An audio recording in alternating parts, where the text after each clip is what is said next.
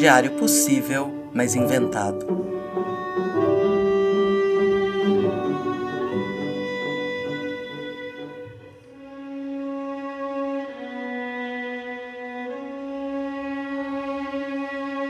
Data. Talvez para sempre. Local. No centro da sala, diante da mesa.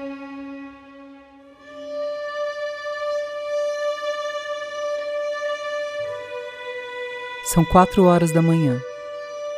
Eu tô sentada na minha poltrona preferida, que por acaso também é a única.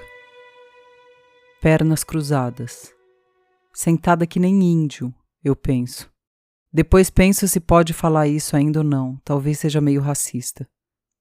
Eu tô de costas para a televisão, mas não importa, porque ela tá servindo de aparelho de som. Há pouco fiz um café, não devia. É que ao contrário do que eu mesma costumo fazer, eu não acabei de acordar. Na verdade, eu não dormi. Na televisão, o aparelho de som toca Cida Moreira no repeat. Na verdade, toca Cida Moreira aqui em casa faz pelo menos uma semana. Por favor, não contem isso para Betânia. E a Tati já me disse que talvez fosse bom eu parar de ouvir Cida Moreira no repeat se eu quero sair dessa. Mas não fui eu que coloquei isso para tocar. É que a tristeza veio me visitar de novo. Desculpa. Você não deveria pedir desculpa por estar tá triste. Quem disse isso foi a tristeza. Você está dizendo isso só porque é com você. Eu respondo. Na verdade, acho que a tristeza tá passando uns bons dias aqui, tantos que já perdi a conta e ela tá ficando meio abusada. Essa tristeza, no entanto, é diferente. Ela não é engraçadinha como aquela que parece a fome do pica-pau. Eu acho ela feia. Ela parece mais um dementador, mas com as mãos compridas e recurvadas, como serpentes. Unhas sujas de desmazelo, longos cabelos desgrenhados e sem corte, que a minha avó chamaria de guedelhas de cabra. Eu penso na minha avó. Sinto mais tristeza porque ela já se foi há tanto tempo e eu bem que queria seu colo agora. Mas o que eu tenho é a madrugada insone, essa escuridão do mato lá de fora, esse café que fumega embaça meus óculos. Eu tiro os óculos, limpo na blusa e me distraio um pouco nessa ação. As serpentes das mãos da tristeza aproveitam para se enroscar em volta do meu peito. É por isso que não durmo. Eu também tenho andado às voltas com a tristeza. E ela também tá com outra cara, não é a do homem barbudo no sofá.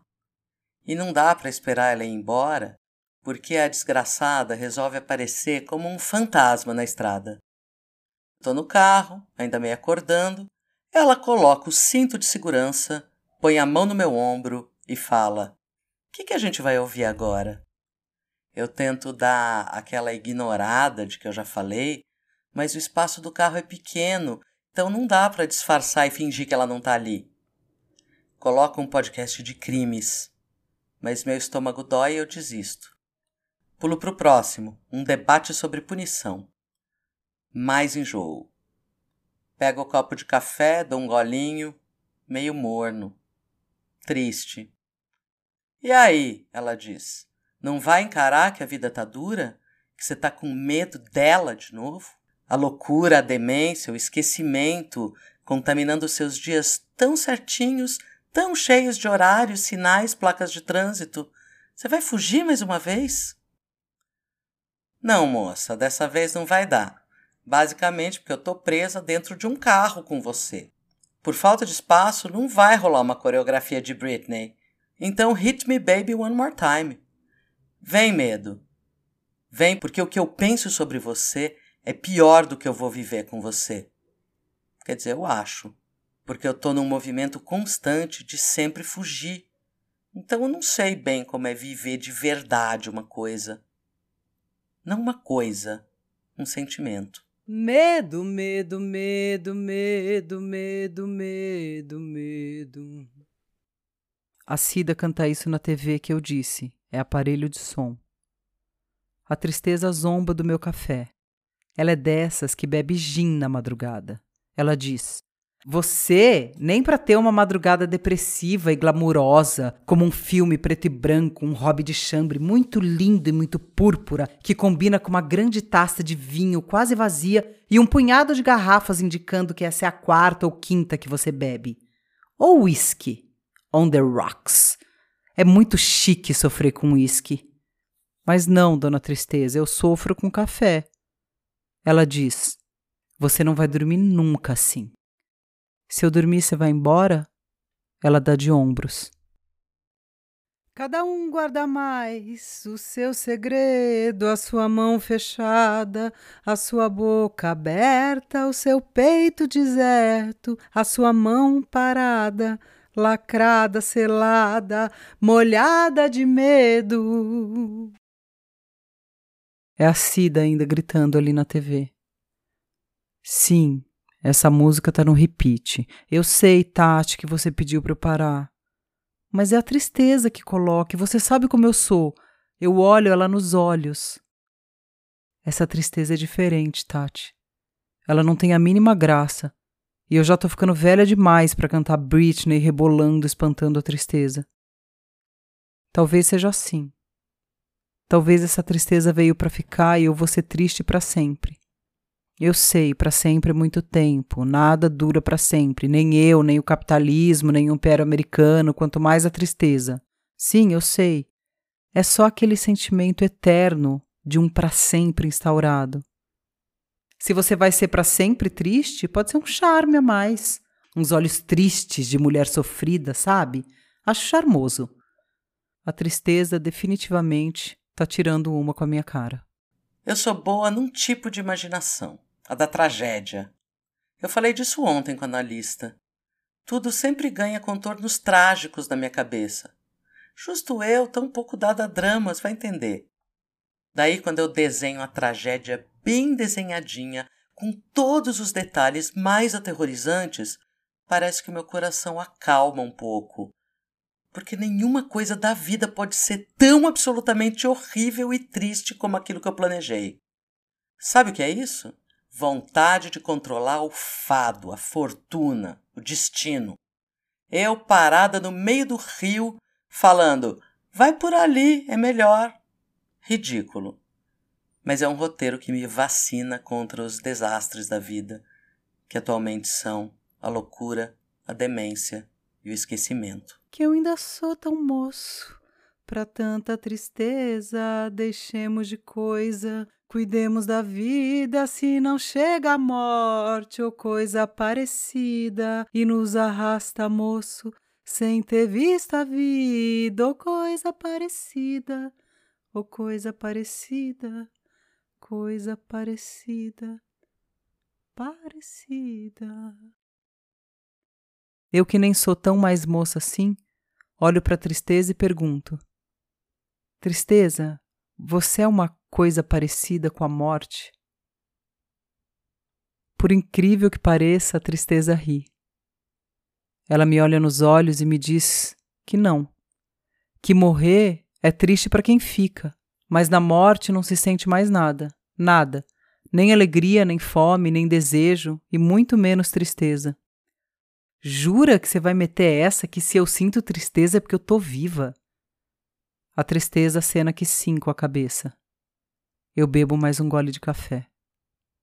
Vai dizer também que faz parte da vida sentir tristeza? Ela acena de novo com a sua cabeça encapuzada. Então, tira suas mãos de serpente da volta do meu peito e, com uma destreza inesperada, tira seu capuz. Eu olho seus olhos cinzas, cinzas como como cinzas mesmo, como tudo que já foi chama e agora é resto. Eu olho muito tempo para ela. Esse tempo é tanto e tão dilatado que, para fins poéticos, eu poderia dizer: eu olhei para sempre nos olhos da tristeza. De uma forma muito triste e muito intensa, eu percebo como essa tristeza despida é bonita. É uma tristeza, não sei, meio lânguida, quase plácida. Uma tristeza calma. É uma tristeza amorosa, de fato. Ela podia ter me jogado no chão, mas não. Ela me deixou aqui, sentada. Eu respiro. É o efeito da tristeza tirar suas mãos de mim. Ou talvez dela ter me mostrado sua beleza. Ou talvez seja o café. Não sei. Eu lembro de um texto que eu achava engraçado, do Cortázar. Chama Instruções para Chorar. Era engraçado porque me soava meio ridículo pedagogizar uma coisa tão instintiva. Eu não estou mais achando engraçado, porque eu descobri que sim, eu preciso de um manual para chorar. Inclusive porque eu entendi que o meu choro engolido vira dor e vira pedra. Eu preciso de um ritmo certo, de um andamento, um tom grave de violoncelo, o instrumento mais triste que existe no universo. A Baquiana número 5 com Egberto Gismonte, ou tocada apenas com violoncelo, tá numa playlist ali. É isso. Calma aí, moça, dessa vez eu não fujo. E na estrada cheia de caminhões que madrugaram como eu, sol e lágrimas se misturam.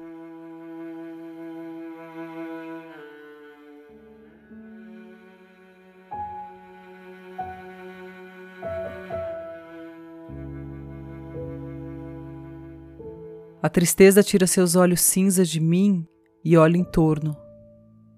Para o olhar na janela. Eu olho para ver o que chamou atenção. É o sol. Quem disse foi ela, não eu. Vem cá ver o sol nascer comigo, Ana. A tristeza me chama pelo nome. Sentamos eu e a tristeza na soleira da porta. Ficamos lá um tempo, não para sempre. É bonito. Dessa vez fui eu quem disse. É sim, a tristeza responde. É seu amigo? É. Quer que eu te apresente? Ela acena com a cabeça. Sol. Essa é a tristeza. Tristeza. Esse é o sol. Eu me aninho no colo surpreendentemente macio e aconchegante da tristeza. Ela olha para o sol, maravilhada. E assim eu durmo, no colo da tristeza e com o sol nascendo.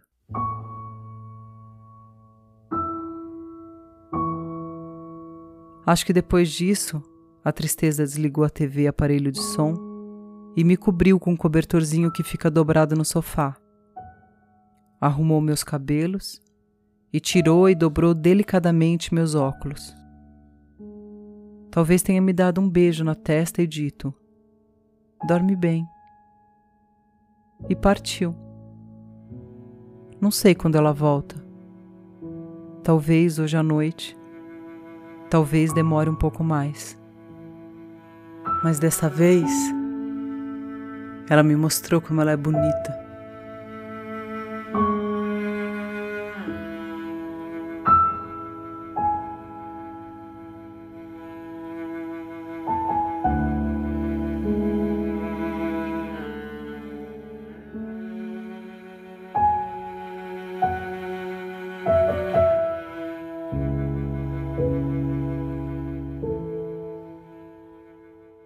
Diário possível, mas inventado, é exatamente o que o nome diz.